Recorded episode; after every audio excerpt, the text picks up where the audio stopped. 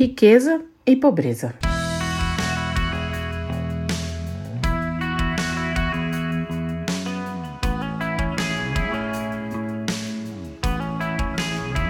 Se estivermos em um grande auditório, repleto de pessoas, e alguém perguntar o que é riqueza, com certeza teremos inúmeras respostas diferentes.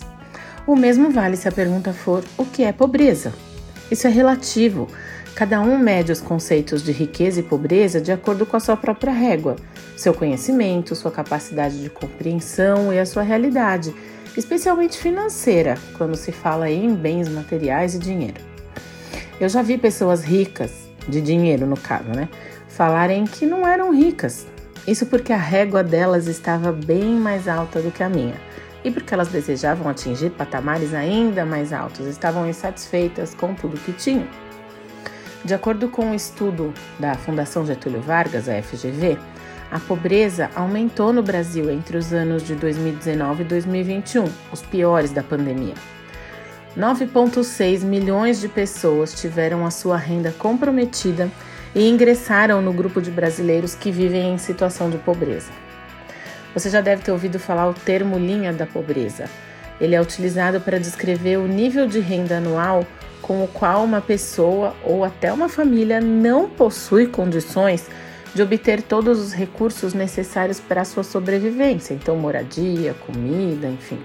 E o governo federal adota como medida de extrema pobreza uma renda domiciliar mensal per capita abaixo de 89 reais, isso aqui com valores de 2019 que constam nesse estudo.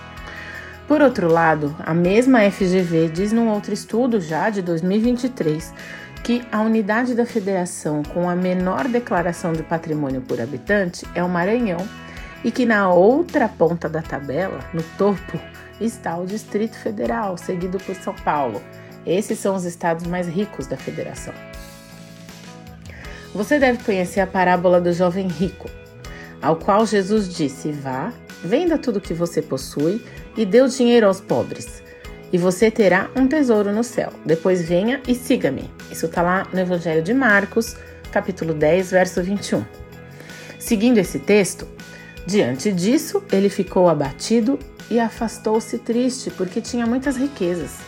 Jesus olhou ao redor e disse aos seus discípulos: Como é difícil aos ricos entrar no reino de Deus.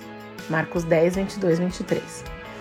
Há quem pense que nesse texto aqui Jesus está condenando a riqueza, ou dizendo que isso é algo ruim e que impede a pessoa de ir para o céu, impede a salvação. Mas não é nada disso.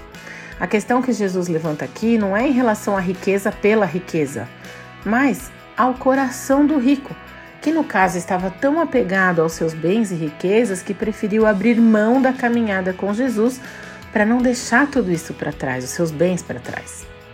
E veja só o que está escrito em Provérbios 10, versos 15 e 16. A riqueza do rico é a sua fortaleza, a pobreza dos pobres é a sua destruição.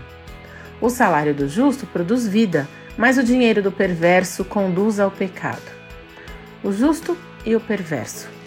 Mais uma vez, vemos que a questão da riqueza está relacionada ao coração. Na verdade, com o local, ou com quem, ou no que está o coração de cada um. É muito fácil para o rico se perder em sua riqueza, se deixar levar por tudo que o dinheiro pode comprar. Já o pobre pode perder-se em autocomiseração, reclamações, murmurações, falta de gratidão e acabar sendo levado a desenvolver uma busca desenfreada pelo dinheiro. Em ambos os casos, a riqueza torna-se o Senhor, ocupando um lugar que é apenas de Jesus. E não importa se sobra mês no final do seu salário ou se você não sabe o que é contar moedas para pagar um boleto. Onde está o seu coração? Qual é a sua prioridade? Em qual lugar da sua lista de importâncias está o dinheiro?